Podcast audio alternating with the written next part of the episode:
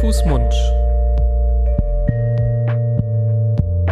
Der Podcast über Kinder- und Jugendmedizin.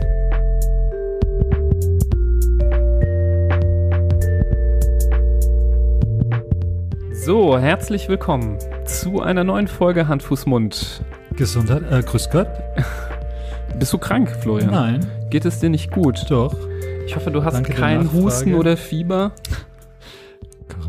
Nein, äh, kein Husten, kein Fieber. Dennoch ähm, ist in Anbetracht des heutigen Themas ein kurzer Genesungswunsch und Gesundheit durchaus angebracht. Denn, Libras, du kündigst es üblicherweise. Ich spanne jetzt erstmal noch den Bogen. Ja. Es ist sowieso nicht spannend, weil die Leute klicken ja auf die Folge und da steht ja, wie die heißt. Stimmt. Aber wir machen Wir trotzdem einen, Bildchen. wir machen einen künstlichen Spannungsbogen.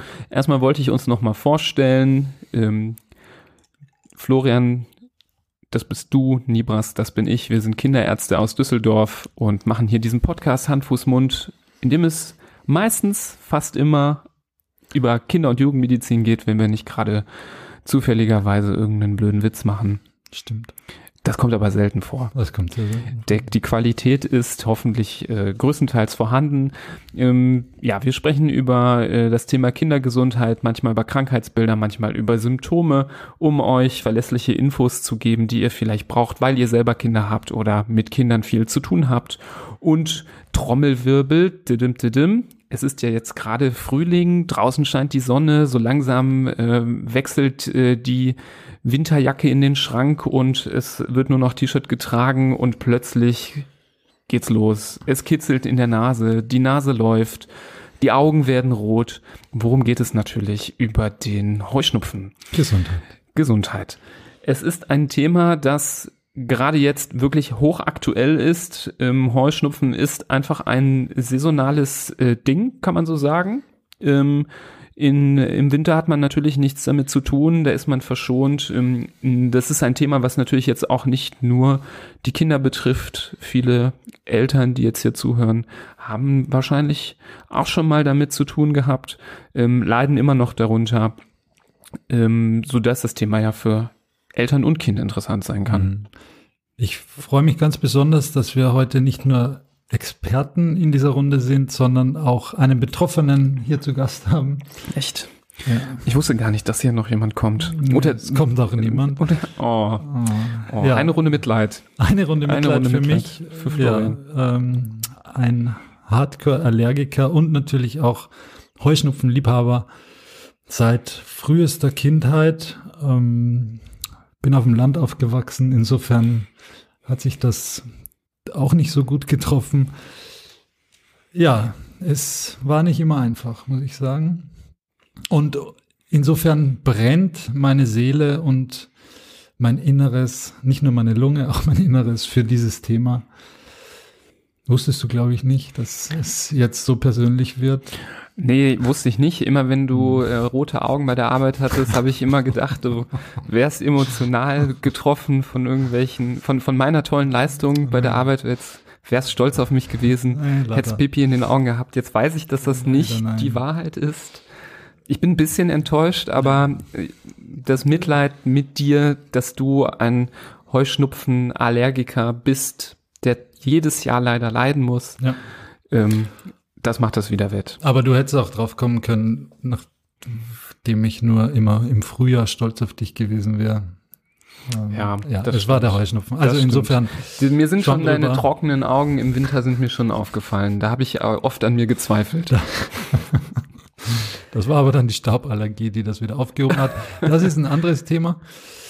Heute der Heuschnupfen, ein, wie du schon gesagt hast, ein Thema, das sicher viele Familien beschäftigt, viele Kinder auf Trab hält und auch deren Eltern, weil es ein doch sehr lästiges äh, Thema ist, mit einem durchaus hohen Leidensdruck in den Familien immer wieder, weil es einfach das tägliche Leben furchtbar beeinträchtigt, wenn ähm, das Kind oder sonstige Familienmitglieder da kaum zur Ruhe kommen ähm, und das saisonal ganz absehbar.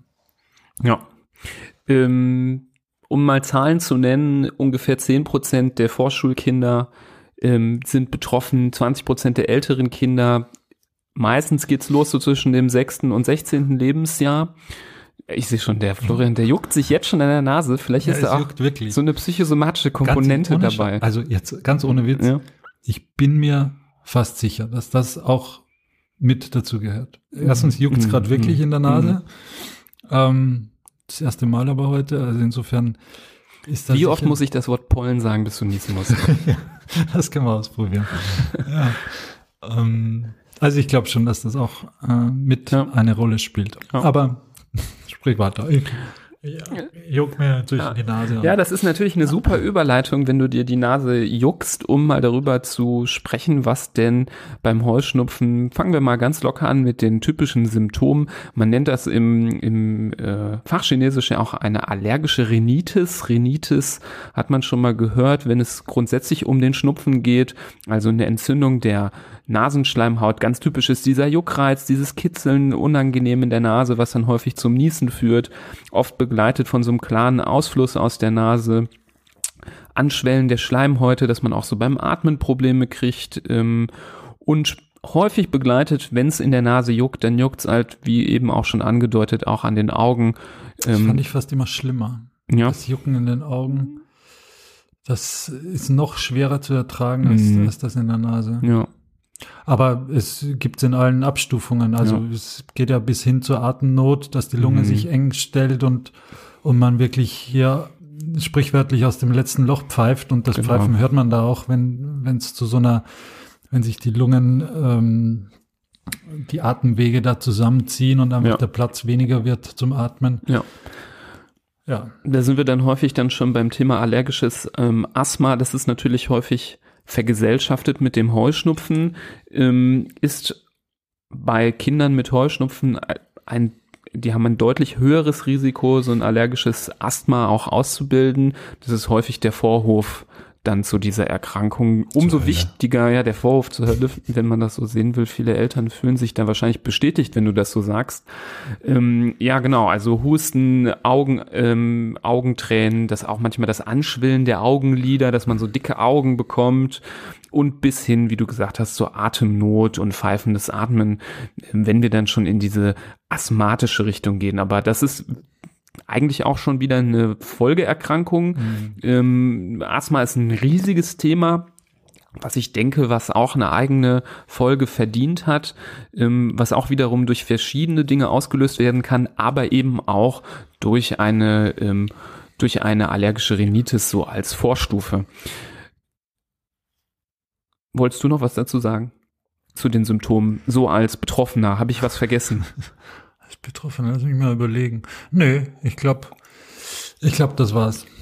Also die, die Symptome, die sind ja eigentlich, ist ja eigentlich überschaubar. Das Problem ist sicherlich diese, diese Wiederkehr, saisonal bedingt oder nicht saisonal bedingt. Also so eine, so eine Pollensaison, die dauert ja von fast von Februar bis November. Ähm, das ist ja nicht so, dass man da jetzt äh, sechs Wochen davon äh, damit Ärger hat, sondern es ist ja wirklich fast das ganze Jahr, weil irgendein Zeug irgendwann irgendwo blüht. Manchmal sieht man's. Man geht durch den Park und es kommen einem da die Schneeflocken entgegen, die Mhm. aber eigentlich von den Bäumen runterrieseln. Da ähm, muss man ja schon fast körperlich in, äh, in Deckung gehen. Aber oft sieht man es einfach gar nicht. Und ich war jetzt nie so ein Pollenkalender-Leser, der irgendwie geguckt hat, was blüht jetzt im April und was blüht im Mai und warum juckt mich heute die Nase. Aber in so einem Kalender, da stehen ja, ich glaube, das sind ja zwölf verschiedene Gräser und, und Blüten, die da drin stehen und Mhm. fast das ganze Jahr macht irgendwas davon Ärger. Klar, das ist natürlich äh, interessant, wenn man sich medikamentös vorbereitet, zum Beispiel auf so eine Pollensaison zu wissen, ähm, wann ähm, die Zeiten sind jeweils. Ähm, wichtig ist natürlich auch noch zu erwähnen, dass ne- nicht nur Gräser und Pollen eine allergische Rhinitis, einen Heuschnupfen auslösen. Die Symptome können auch nicht saisonal auftreten, können auch das ganze Jahr auftreten durch andere Allergene, aber so in der gleichen Form, zum Beispiel durch ähm, Hausstaub, Milben, Tierhaare. Hab ich, hab ich. Hast du alles auch? Ich habe einmal so einen so einen Pricktest gemacht, wo einem in den Unterarm ähm, verschiedenste Konzentrate aufgetragen werden, tröpfchenweise, dann die Haut eingeritzt wird, damit dieses Konzentrat, also ich glaube, das waren, wie viel sind das? Zehn, zwölf verschiedene Stoffe äh, in die Haut eintreten und man sieht, ob diese allergische Reaktion ausgelöst wird. Das sind, ähm, da wird äh, Birke, Buche, hätte ich schon fast gesagt, aber Birke sicher, ähm, Hundehaare, Katzenhaare ähm, etc. Und mein Unterarm hat da ausgesehen. Das wird, jetzt schon, das wird jetzt schon fast eine Therapiestunde für mich. ähm, also da waren auch Dinge dabei, so das hast, hast du ja gerade schon genannt, Hausstaub natürlich dabei, Katzenhaare, Hundehaare, Pollen. Also das, da muss man schon fast den Notarzt holen bei dem Unterarm, weil der so anschwillt. Ja, also. Ich dachte ja, das erste Mal, wenn wir hier einen Patienten interviewen, läge noch in der Zukunft. Jetzt kommt das heute ganz spontan. Ich weiß gar nicht, wie ja. ich damit umgehen soll. Mhm. Ähm, super spannend. ähm, ich habe bestimmt noch ganz viele Fragen gleich. Ja, und ich erst. Ja. Kommen wir kurz zur ähm, Entstehung. Also bevor wir ähm, jetzt ähm, in die äh, Details gehen vorweg. Das ist ein super komplexer Prozess, der da in der Nasenschleimhaut stattfindet. Den will ich hier nicht einzeln durchdezidieren. Das ist schon ähm, wahrscheinlich, ähm, wenn man nicht unbedingt Allergologe werden will, äh, etwas übertrieben.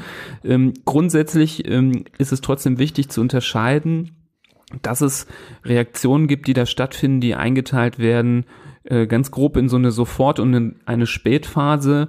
Ähm, vielleicht kann der eine oder andere sich damit identifizieren. Die Sofortphase, sagt der Name, tritt meistens sofort ähm, oder innerhalb weniger Minuten bis Stunden nach Kontakt mit dem ähm, sogenannten Allergen. Allergen, so nennt man diesen ähm, Stoff, auf den man allergisch reagiert, ähm, auf. Und wenn dieser Stoff dann in die Nasenschleimhaut aufgenommen wird, kommt es dazu der Ausschüttung von verschiedenen Stoffen, darunter zum Beispiel Histamin. Histamin hat man ja schon öfter mal gehört. Ähm, und diese Stoffe machen akut unmittelbar ähm, die ersten Beschwerden. Die können eine Schwellung verursachen, die können dann diesen Juckreiz erzeugen und im Verlauf, dann geht es so Richtung Spätphase, kommt es dann durch diese Stoffe, zum Beispiel Histamin, zur Einwanderung von Zellen aus dem Immunsystem in die Nase, die dann die Entzündung dann auch weiter verschlimmern. Diese Immunzellen werden angelockt, die glauben, da ist was, was man bekämpfen muss, wie, eine, ähm, wie ein Virus, wie ein Bakterium und dann führen die zu einem entzündlichen Prozess in der Nase, der dann häufig auch länger dauern kann. Oft, da würde mich mal interessieren, wie du das siehst, wird beschrieben, dass diese ähm, späte Phase sogar schlimmer ist als die sofortige Phase, die Symptome, die dann so drei bis vier Stunden später auftreten und es wird auch beschrieben, dass bei vielen Betroffenen ähm, diese späte Phase so nach drei bis vier Stunden auch auftreten kann, ohne die sofortige Phase. Also dass man erst drei bis vier Stunden, nachdem man irgendwie im Kontakt war, dann erst die Beschwerden bekommt. Ja, also die zweite, zweite Frage kann ich mit Ja beantworten. Das ist auf jeden Fall so. Dieses, diese drei, vier Stunden sind ganz charakteristisch, auch bei mir als Betroffener. Ähm, das erste, die erste Frage war.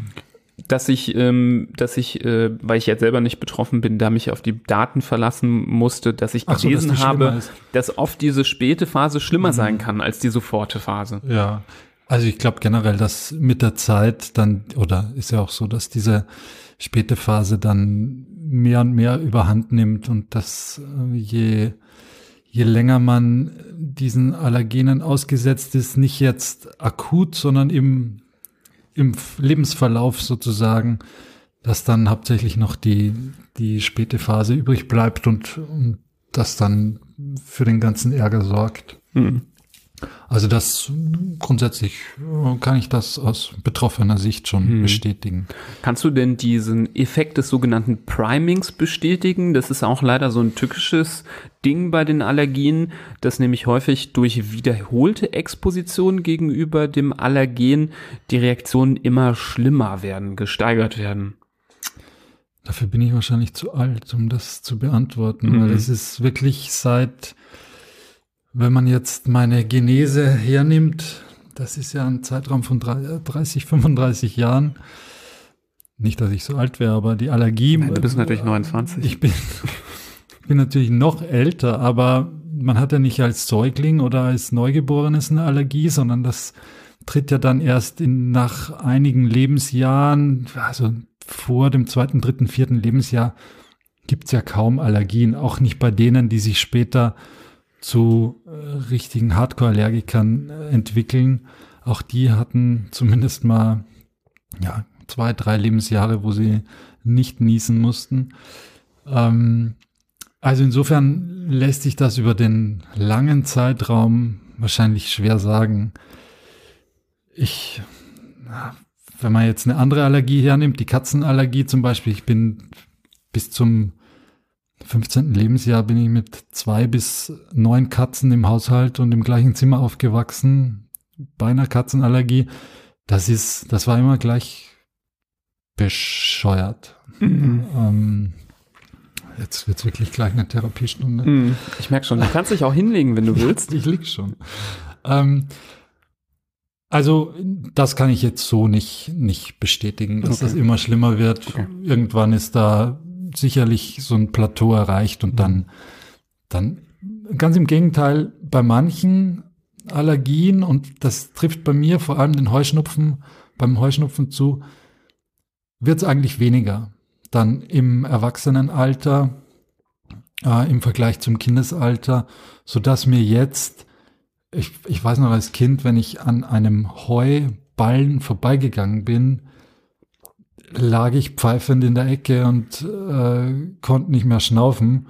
Heutzutage macht mir das eigentlich nichts aus. Wenn ich da jetzt richtig eine mhm. Stunde daneben tief ein- und ausatme, dann fange ich auch irgendwann an zu niesen, aber mhm. es, das nimmt eigentlich ab mit, mit dem Lauf oder mit der Dauer des Lebens. Mhm. Das ist dann, würde ich sagen, bei dir ein, ein erfreulicher Verlauf. Es gibt ja viele, mich. Ähm, ja, ich, ich, ich attestiere dir einen erfreulichen Verlauf als Experte.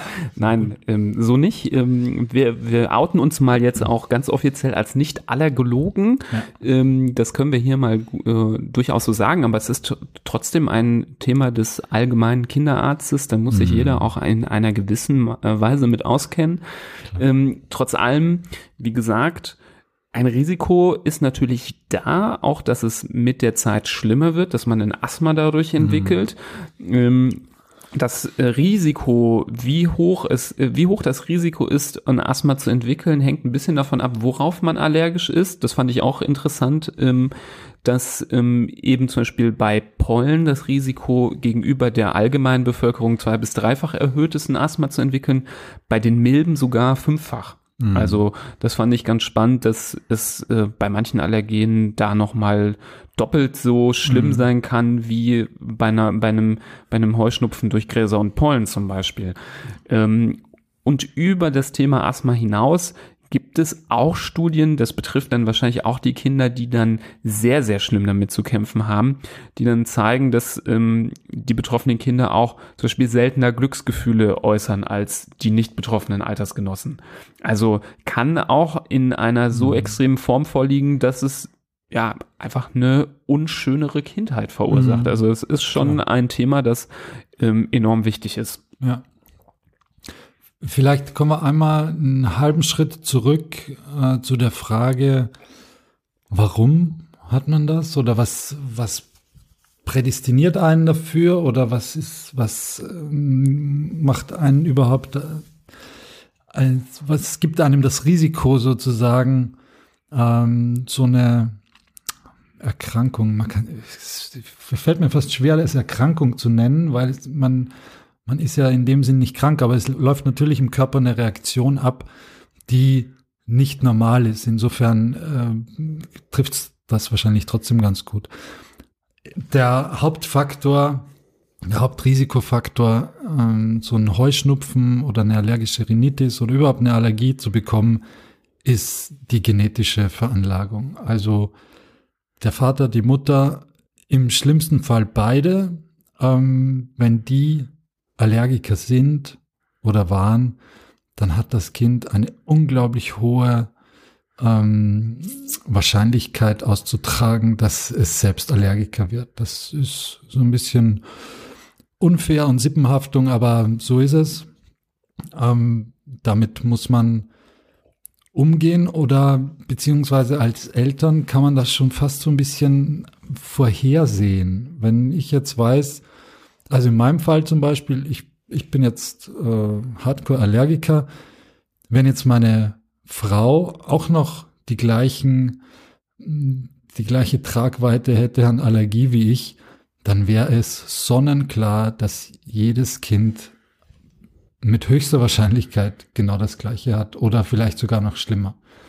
Wenn der Partner das nicht so, äh, nicht so ausgeprägt bietet, dann kann man noch ein bisschen hoffen und kann man ja glauben, dass es ein bisschen abgeschwächter auftritt dann bei den Kindern. Aber eigentlich ist, ist es so, dass die Kinder das von den Eltern nicht eins zu eins, aber sehr sehr durchgehend übernehmen. So wie du das beschreibst, sollte man jetzt, glaube ich, bei irgendwelchen Online-Dating-Plattformen und bei Tinder ja, noch den äh, Allergiestatus ja, noch stimmt. aufnehmen als wichtige Was, Information. Du bist, ein, du bist ein Genie. Da hat bestimmt noch niemand dran gedacht. Ja. Das wäre auch gar nicht diskriminierend. Ja. Das müsste verpflichtend sein. Mhm. Nein, jetzt wird's, äh, jetzt wird's grenzwertig. Ich überlege ähm, schon einen Namen für die Dating-Plattform. Naja, aber Genetic Match. you have a genetic match. Ähm, nein, das wäre natürlich furchtbar, das äh, will man nicht. Das ist auch dann nicht der Weltuntergang. Also das wollte ich nur damit nein, sagen. Das nicht. Und äh, ich glaube, die Kinder, die heutzutage in die Welt gesetzt werden, in 15, 15 Jahren, solange die auch noch Kleinkinder und Jugendliche sind, die Medizin wird sich weiter rasant hm, entwickeln, so wie sie es auch jetzt tut wahrscheinlich ist so eine Allergie in 15 Jahren oder in 10 Jahren gar kein Problem mehr. Da kriegst du im Kleinkindalter wirst du diagnostiziert als Allergiker, dann kriegst eine Spritze rein, dann hemmt das deine IgE-Bildung auf die nächsten 20 Jahre und dann hast du keine Allergie mehr. Mhm. So. Vielleicht bin doch ich das Genie. Mhm. ja, wahrscheinlich. Jetzt hast du schon hier das äh, mit Fachchinesisch um dich geworfen, hast von IGE gesprochen. Kann ich ja nochmal, oder willst du das noch kurz erklären, was das ist? Dass man das noch Ja, äh, also entweder wir gehen aufnimmt. jetzt zum IGE oder wir gehen nochmal auf die Risikofaktoren. Das sind beides nicht so kleine äh, Bereiche, sonst kann man das mit dem IGE auch machen. Also der IGE ist ein Antikörper im, im menschlichen Körper, der an verschiedene Zellen bindet, eigentlich an zwei Arten von Zellen. Das eine sind die Mastzellen.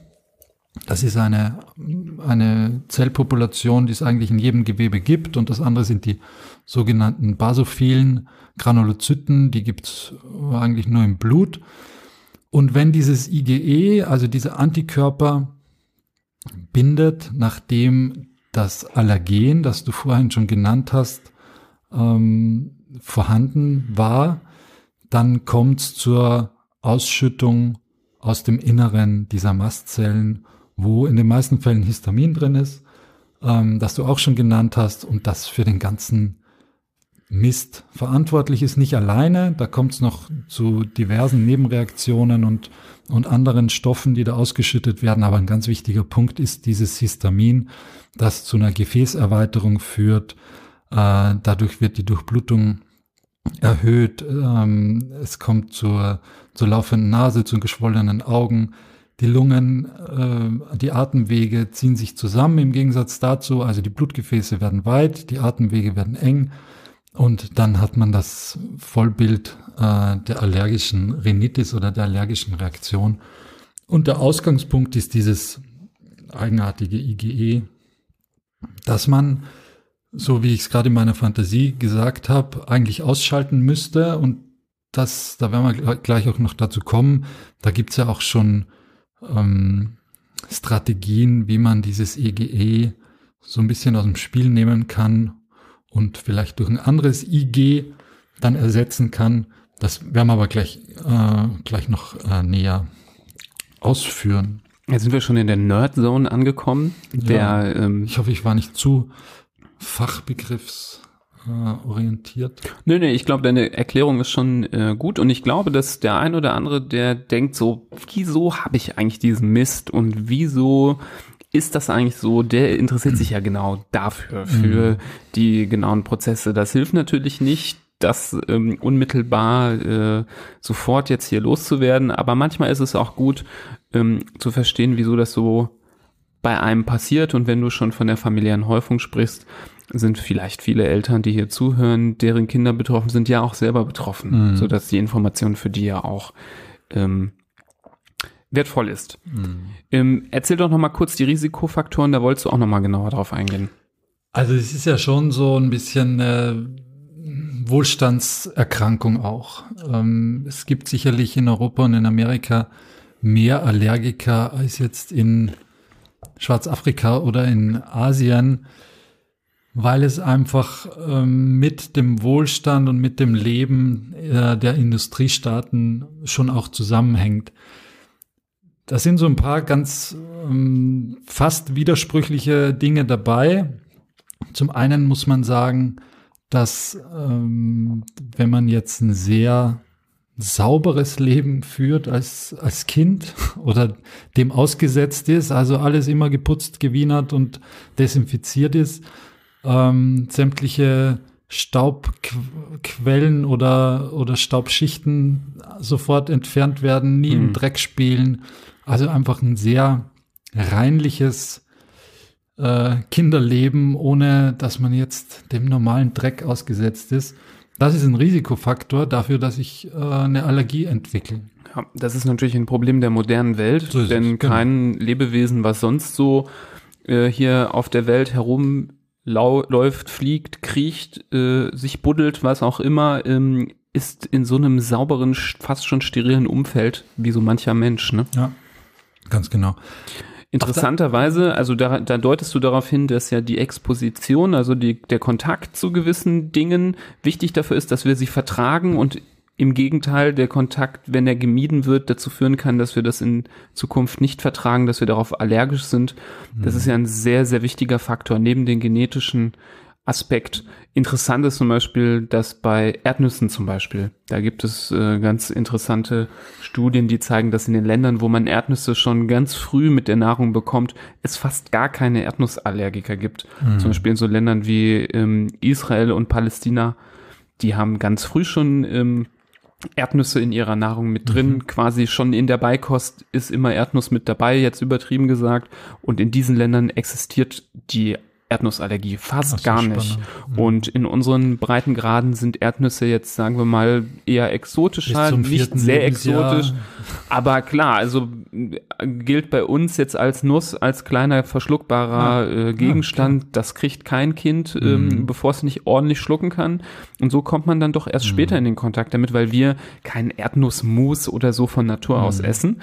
Aber ähm, das führt natürlich bei uns dazu, dass viel mehr Kinder ähm, Allergien gegen Erdnüsse haben haben. Und das ist das klassische Beispiel und das wird auch, ähm, denke ich, gut übertragbar sein auf den Heuschnupfen. Das ist natürlich nicht so, dass jedes Kind, was in der Stadt groß wird, einen Heuschnupfen kriegt und jedes Kind, was auf dem Land da bist du ja wahrscheinlich das beste Beispiel, groß wird, keinen Heuschnupfen kriegt, aber es, ich denke, es gibt so eine Tendenz. Ja, wobei meine ersten Jahre in der Stadt waren. Also die, meine ersten Lass mich, mich erinnern.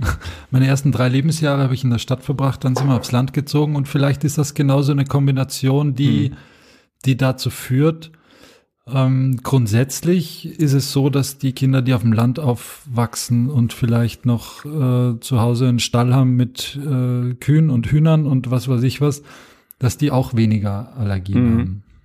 Wichtiger Faktor wie immer, egal worüber man nachdenkt, was schiefgegangen ist, die Antwort ist wirklich oft äh, das Stillen. Mhm. Also auch das Stillen ist ein äh, bewiesener Faktor, der äh, gut ist, wenn es um das Auftreten von Allergien geht. Also wenn Kinder gestillt werden, jetzt nicht übermäßig bis zum da werden wir vielleicht auch noch mal eine Folge bis zur Abi-Feier Folge drehen. Nicht bis zur Abi-Feier, aber so wie es im Moment empfohlen wird, zwischen dem sechsten und achten Lebensmonat ähm, normal gestillt werden, dann senkt das auch das Risiko, eine Allergie zu entwickeln. Eine schlechte Luft, in der man aufwächst, also da sind wir jetzt wieder bei den Stadtkindern. Ähm, auch das ist eher ein Punkt, wo man eine Allergie entwickelt im späteren oder früheren Kindesleben. Hm. Auch Rauchen im Haushalt, ne? Rauchen im Haushalt, das ist auch eine Antwort, die man auf vieles immer wieder geben hm. kann, aber auch natürlich bei den Allergien ist das ein wichtiger Faktor, genau. Aber ich glaube, das waren so die äh, wichtigsten. Mhm. Die Ernährung hast du genannt. Das trifft natürlich nicht nur für die, für die Erdnüsse zu, sondern auch für viele andere Stoffe, die potenziell zu so Allergenen werden können. Ja. Sehr gut. Kommen wir noch mal kurz zur Diagnostik. Du hast gerade schon von diesem Pricktest gesprochen. Viele haben ähm, das äh, wahrscheinlich auch schon mal durchgemacht oder schon mal was davon gehört. Ähm, du hast es beschrieben, kurz zusammengefasst nochmal die Allergene. Es werden von der Industrie, von der Pharmaindustrie tatsächlich so Tinkturen, so Flüssigkeiten hergestellt, wo diese Allergene drin sind für solche Tests. Ähm, die werden auf die Haut aufgetragen, dann wird die Haut an dieser Stelle ein wenig eingeritzt, ähm, so dass die ähm, es bleiben dieses, keine Narben. Nee, genau, nur ganz fein, so dass dieses Allergen quasi in die Haut eindringen kann. Und, und dort eben diese Zellen, die du eben beschrieben hast, ähm, äh, dazu anregen kann, ähm, diese Stoffe wie zum Beispiel das Histamin auszuschütten. Und dann kann man nach einer gewissen Zeit einfach am, anhand ähm, der Beschaffenheit des Armes, ähm, wenn er denn noch äh, überhaupt erkennbar ist als Arm, ähm, diese dann Wurst. genau, dann schauen, ähm, auf welche Allergene, das wird dann meistens mit einem Stift einfach aufgetragen auf den dem Arm, dann schreibt man einfach hin neben jedem Einstich, welches Allergen da aufgetragen wurde. Kann man eigentlich ganz gut ablesen, ähm, wo, welche Reaktion herrscht. Die Messung dieser Immunglobuline ähm, gehört auch dazu. Da kann man auch erkennen, ob ähm, eine Sensibilisierung äh, stattgefunden hat. Und mit diesen Testungen in Kombination natürlich mit einer vernünftigen Anamnese, also mit ähm, einer vernünftigen Befragung über die Beschwerden, ähm, kann man die Diagnose dann ganz gut stellen. Mhm. Kleine Story noch aus meiner Kindheit oder Jugend. Ähm, ich war irgendwann als Zwölfjähriger mal beim niedergelassenen Arzt und dann gab es eine Blutentnahme. Das war aber nicht wegen Allergie oder wegen Heuschnupfen, sondern wegen irgendwas anderem. Und dann hat mich der reingeholt und hat äh, die Werte mit mir besprochen und meinte, ja, also der und der Wert ist erhöht und offensichtlich gibt es da Würmer oder Parasiten, die da vorhanden sind in ihnen. Und dann ist mir mal alles aus dem Gesicht gefallen. Der hatte ich schon gesiezt mit zwölf. Naja, in meiner Fantasie schon. In meiner Fantasie hatte er Respekt. In, in Wirklichkeit, ich weiß ich nicht, hat er sich vielleicht einen Spaß erlaubt? Nee, hoffe ich nicht, aber. Mhm. Und dann gab es eine Pause von gefühlten 35 Minuten, wahrscheinlich waren es nur sieben Sekunden. Und dann meinte er, oder Sie haben eine Allergie. Also, oder du hast eine Allergie. Also die, diese Werte im Blut, die da erhöht sind, wenn man eine Allergie hat, die sind auch erhöht, wenn man jetzt eine parasitäre Erkrankung hat, ist aber meistens durch einfache Fragen einer sogenannten Anamnese dann durchaus leicht auseinanderzuhalten, mhm. ob es denn jetzt ein Parasit ist oder doch eine Allergie. Also die sowohl die Basophilen als auch das IgE, das ist äh, bei dem einen und bei dem anderen erhöht. Ja, so kann man Traumata setzen bei Kindern. Du Armer, ich werde auf jeden Fall. Da hilft auch das Sitzen nicht mehr. Ich werde auf jeden Fall jedes Mal vorher fragen vor der nächsten Folge, ob du nicht auch irgendwie betroffen bist von dem Thema, ja. damit ich ähm, ja auch ein paar Taschentücher ja. äh, auf den Tisch stelle. Ja. Das ähm, ist das Mindeste, glaube ich, was ich hier verlangen kann. Mindeste, wirklich. Ja. Ähm, kommen wir doch mal so ein bisschen zu dem Bereich Behandlung weil wir haben ja schon gesagt, es sollte kein Grund sein, beim ersten Date äh, mit dem neuen vermeintlichen Partner nach Allergien zu fragen und danach auszusuchen, wen man sich als Lebenspartner aussucht. Denn es ist kein Weltuntergang, wenn Allergien bestehen, wenn ein Heuschnupfen besteht. Ähm, bei der allergischen Rhinitis gibt es Behandlungsmöglichkeiten. Ähm, viele von euch haben das bestimmt schon mal gehört. Denn zum Beispiel das Wort Histamin, was wir eben benutzt haben, um diesen Botenstoff, der aus diesen Zellen ausgeschüttet wird und die Allergie auslöst, ähm, zu beschreiben. Dieses Wort taucht in einem der typischen Medikamente auf, die man da nehmen kann. Das sind die sogenannten Antihistaminika. Ähm, das hat äh, der eine oder andere von euch schon mal in der Hand gehalten. Und die sind ein bisschen berüchtigt, diese Medikamente, weil sie, in, sagen wir mal, die ursprünglicheren Formen, die Oldschool-Varianten, so nenne ich das mal, die früher viel eingesetzt worden sind, ähm, vor allem eine Nebenwirkung hatten, die haben die Kinder sehr müde gemacht. Mhm. Ähm, diese Medikamente haben das einfach als ähm, häufige Nebenwirkung, so dass oft empfohlen worden ist, diese Medikamente vor allem abends zu benutzen, nicht morgens. Ähm, viele von diesen ähm, Präparaten werden nämlich nur einmal am Tag eingenommen und wenn man sie halt morgens eingenommen hat, war dann die Leistung tagsüber eingeschränkt. Wenn man sie abends genommen hat, hat man nicht viel gemerkt, weil man sowieso geschlafen hat. Erfreulich ist, dass es heute viele Präparate gibt, ähm, solche Antihistaminika, die nicht mehr so sedierend, so nennt man das, ähm, wirken ähm, Klassiker ist zum Beispiel äh, Levocetirizin. Ähm, es gibt auch dieses ähm, ähm, Desloratadin. Das sind Medikamente aus dieser. Langsam, ich schreibe mit. Ja, genau, genau, genau. Ähm, ihr, ihr, habt den Vorteil, ihr könnt jetzt Stopp drücken und zurückspulen. Der Florian kann das jetzt nicht. Ja. Ähm, Florian, äh, der, ich, ich schreibe dir gleich ein Rezept, wenn du willst. Gut. Ich kann dir das alles verschreiben. Ich bin ja Arzt. ähm, genau ähm, indem diese, dieser Botenstoff, dieses Histamin, was aus diesen Zettel, ähm, Zellen ausgeschüttet wird, ähm, geblockt wird durch diese Medikamente, wird einfach diese ganze Kaskade, diese Reaktion, die dann eintritt, ähm, vermindert. Eines der Medikamente. Es gibt aber noch ähm, andere Medikamente, die man nehmen kann. Und aber die nächste Gruppe von Medikamenten, die häufig in Frage kommt, ist ja auch total verteufelt. Cortison. Cortison. Cortison, das ist so ein bisschen ja, das. Toll genau, das Teufelsmedikament. Ja. Es gibt, glaube ich, wenig Medikamente, die so einen schlechten Ruf haben, die, die aber so gut wirken. die so gut wirken. ähm, aber beide Seiten sind berechtigt. Die ja. Seite des Behandelnden, der es Cortison total toll findet, weil es so eine tolle Wirkung hat, ist vollkommen berechtigt, denn es ist wirklich nachweislich bei der allergischen Rhinitis noch mehr als die Antihistaminika wirksam und effektiv. Ähm, aber das Cortison hat zu Recht auch einen negativen Ruf, weil Cortison in gewissen Situationen, in gewissen Dosierungen, Behandlungsarten natürlich auch Nebenwirkungen haben kann. Viele haben das gehört. Es kann den Appetit steigern, es kann zu so einer ähm, veränderten Fettverteilung führen, zu so einem Mondgesicht, dass das Gesicht sich so ein bisschen ähm, verändert. Da sprechen wir aber in der Regel A von ähm, so ganz klassischen und sehr starken Cortisonpräparaten, die im ganzen Körper extrem wirken. Ähm, und wir sprechen häufig von sehr extremen Dosierungen oder Behandlungsdauern. Bei einer Allergie muss man es natürlich auch regelmäßig nehmen. Da sprechen wir schon auch von einer äh, erhöhten Behandlungsdauer. Es gibt aber mittlerweile Präparate, die die meisten dieser Nebenwirkungen nicht mehr aufweisen. Also nicht jetzt einem ähm, den Appetit so stark anregen, äh, zu irgendeiner Fettleibigkeit führen, sondern vor allem nur oder relativ isoliert diesen ähm, ähm, Effekt gegen die Allergie aufweisen.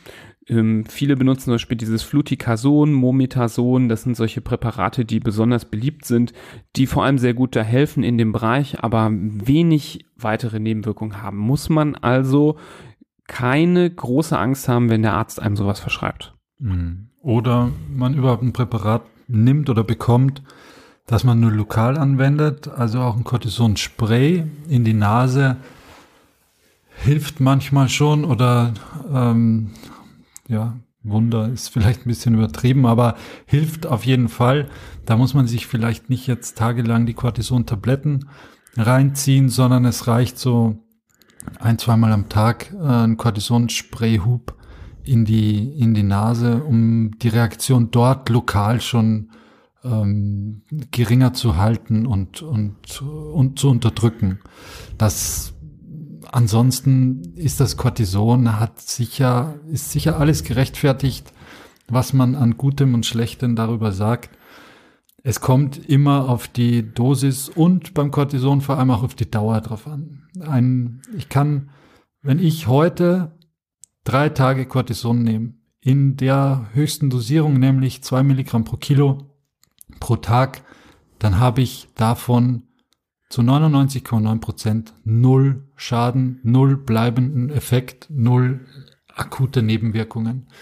Wenn ich aber natürlich jetzt fünf Wochen lang Cortison nehme, dann sieht die Sache schon anders aus. Dann in der gleichen Dosierung fünf Wochen lang, dann sehe ich nach fünf Wochen anders aus. Ich habe einen anderen Blutdruck, ich habe einen anderen Blutzucker. Das, das muss man einfach dann mit dem Arzt, der das sicher verantwortungsvoll ähm, lenken wird, besprechen und muss man sämtliche Für und Wider abwägen, ob es denn dafür steht, ähm, das Präparat jetzt einzunehmen oder nicht. Genau. Die Präparate, die ich aber genannt habe, eben, das sind eben diese Präparate, die für so Langzeittherapien am ehesten geeignet sind und wirklich das beste Nebenwirkungs- und Risikoprofil mhm. haben und bei den allermeisten auch über längere Zeit einsetzbar sind, ohne solche Nebenwirkungen mhm. zu erzeugen. Und natürlich würde jeder Arzt wenn doch solche Nebenwirkungen auftreten, dann über dieses Präparat nochmal ganz scharf nachdenken und es wahrscheinlich ersetzen durch ein anderes oder es wieder absetzen. Also das äh, kann man an dieser Stelle nochmal ganz klar sagen. Wir haben das auch schon mal in einer anderen Folge gesagt, dass wir keine, dass wir nicht mit Antibiotika um uns schmeißen ähm, wie verrückt, sondern die nur einsetzen, wenn es nicht anders geht. Und genau das gleiche kann man auch über diese Cortisonpräparate sagen. Ähm, wir sind von der Effektivität überzeugt und wir sind beeindruckt, dass diese Medikamente so gut wirken. Aber aufgrund der bekannten Nebenwirkungen setzen wir sie wirklich nur in Situationen ein, ähm, wenn es dringend notwendig ist und wenn ähm, Kosten-Nutzen-Risikoabschätzung für den Patienten ähm, so ist, dass er davon wirklich enorm profitieren würde, wenn wir es ihm geben. Yes. Häufiger Klassiker ist natürlich auch noch die, sind, äh, sage ich jetzt nur ganz kurz, diese abschwellenden Nasentropfen. Eher da muss man natürlich vorsichtig sein, dass man ähm, solche Präparate nur kurzfristig einsetzt. Ähm, es gibt so eine Faustregel, nicht länger als zwei Wochen, mhm. denn durch diese ähm, Präparate, die dafür sorgen, dass, dass die Durchblutung verringert wird, können bei dauerhafter Benutzung dann tatsächlich durch die verminderte Durchblutung auch richtige Schäden am, an, am äh, Gewebe auftreten. Ja, Nasentropfen sind ein ganz heikles Thema auch. Also das mag man gar nicht glauben. Es gibt ja Einerseits, das hat jetzt mit der Allergie wieder nichts zu tun, aber jetzt, wenn man normal abschwellende Nasentropfen braucht oder, oder irgendwas für die Nase beim Kind, dann gibt's ja diese Kochsalzlösungen und Tropfen, die sind eher ein bisschen unkritischer zu sehen. Aber jetzt die richtigen abschwellenden Nasentropfen, die es in unterschiedlichen Konzentrationen gibt, vom Säugling bis zum Jugendlichen, da sollte man sich davor hüten, die wirklich über einen längeren Zeitraum, wie du es gerade schon genannt hast, äh, zu verabreichen, weil das, das kann einfach Schäden hinterlassen und ja. gerade in der Nase, die, auf die wir ja schon bewusst und unterbewusst sehr angewiesen sind, kann das schon unangenehm sein. Das waren jetzt die akuten Maßnahmen, die man machen kann. Es gibt natürlich auch so langfristige Unternehmungen, die man bei hohem Leidensdruck, bei hoher äh, Allergikerrate sozusagen anwenden kann.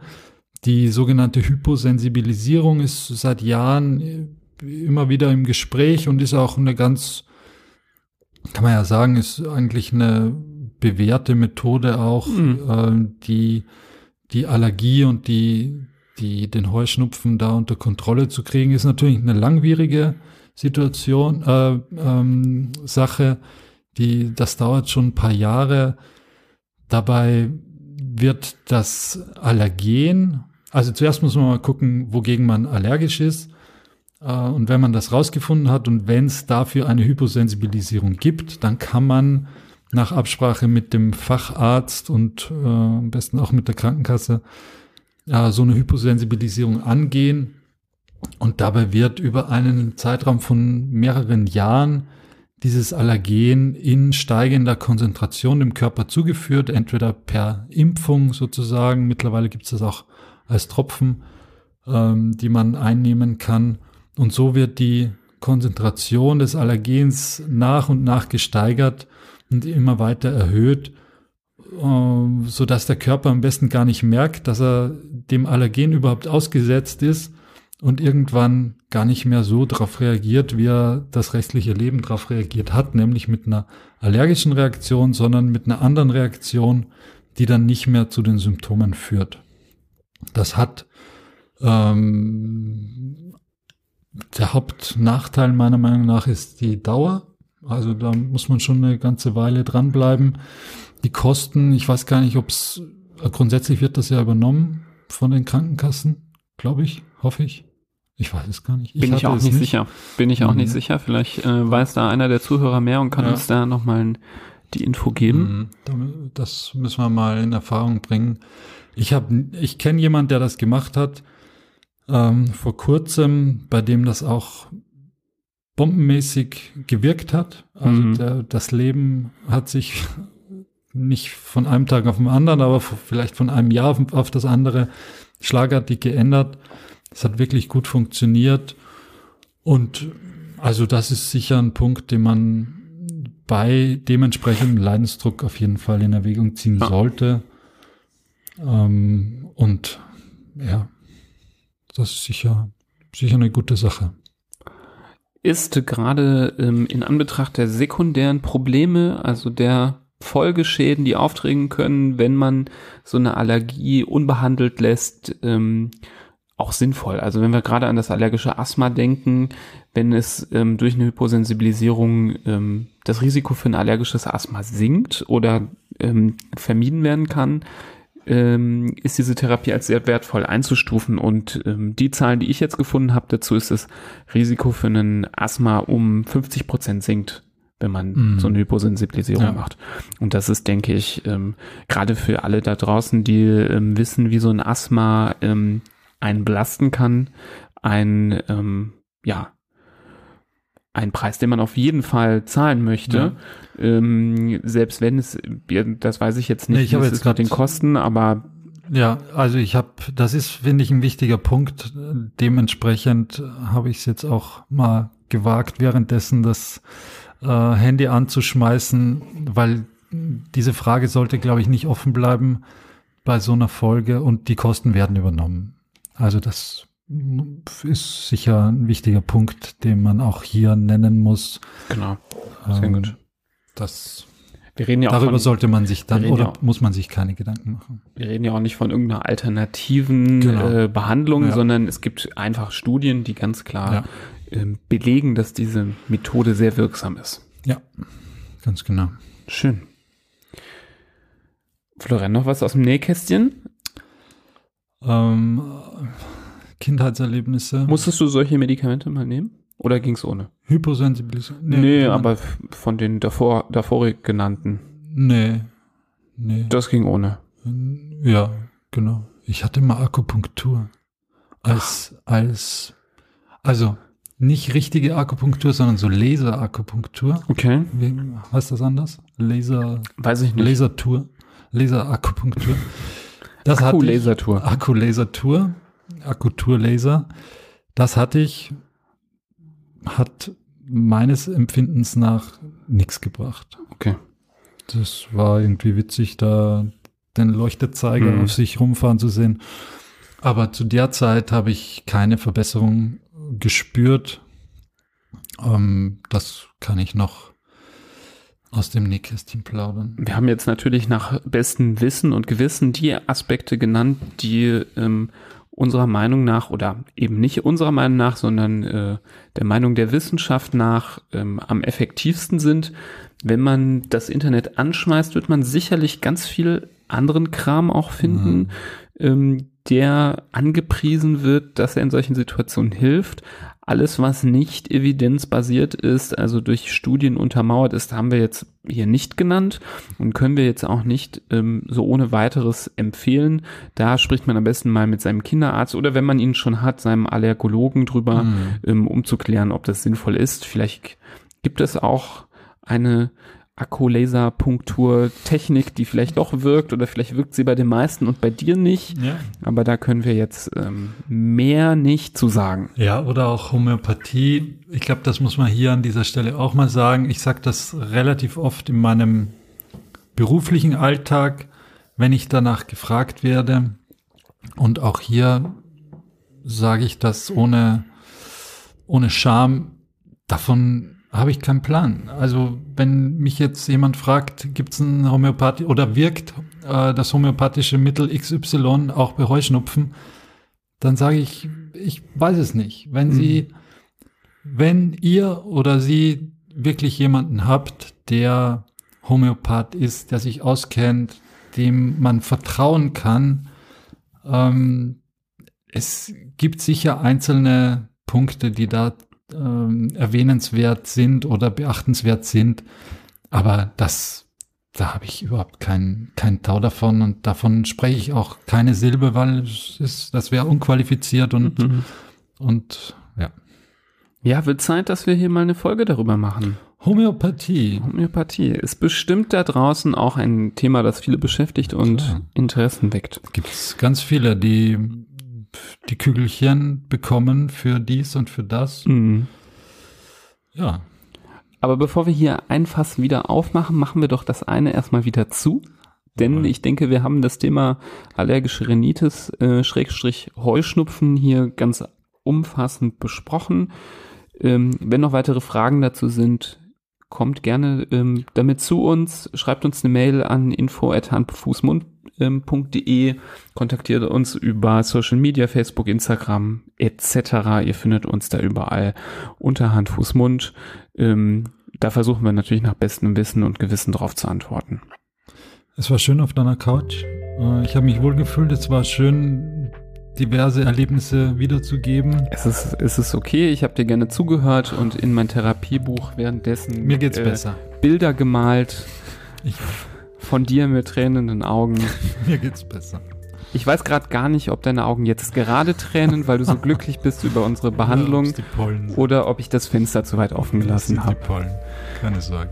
Ja, na gut. Das äh, enttäuscht mich nur ein bisschen.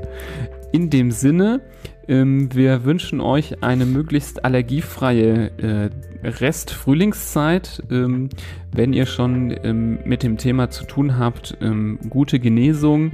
Wenn ihr hier neue Aspekte kennengelernt habt, sprecht euren Kinderarzt darauf an. Der kann euch bestimmt noch weitere Aspekte vertiefend erklären, Therapiemöglichkeiten ähm, einleiten.